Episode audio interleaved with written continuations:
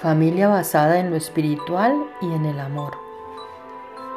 Los esposos tienen una orden clara y directa e innegociable de amarse el uno al otro, así como amamos o de manera parecida como amamos a Dios.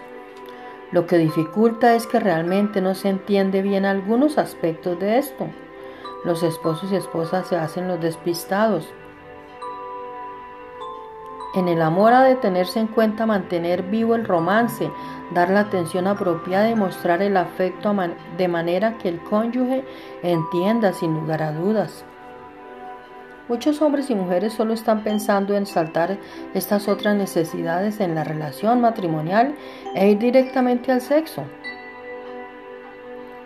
Es igual que si no tenemos una relación con nuestro amado Padre y solo lo buscamos cuando tenemos un problema. Si consideras que el sexo es lo más importante en la relación, entonces estás totalmente perdido y necesitas reaprender. Esposo y esposa, recuerda que el romance y el afecto es la base y lo más importante antes que el sexo. Desarrollar la relación afectivamente con palabras como te quiero, te necesito, da autoridad y profundidad en la relación. Recuerda el día del aniversario, cumpleaños, de ese detallista y ten en cuenta otras oportunidades para que la relación crezca. Piensa en tener cita regularmente con tu esposa o con tu esposo.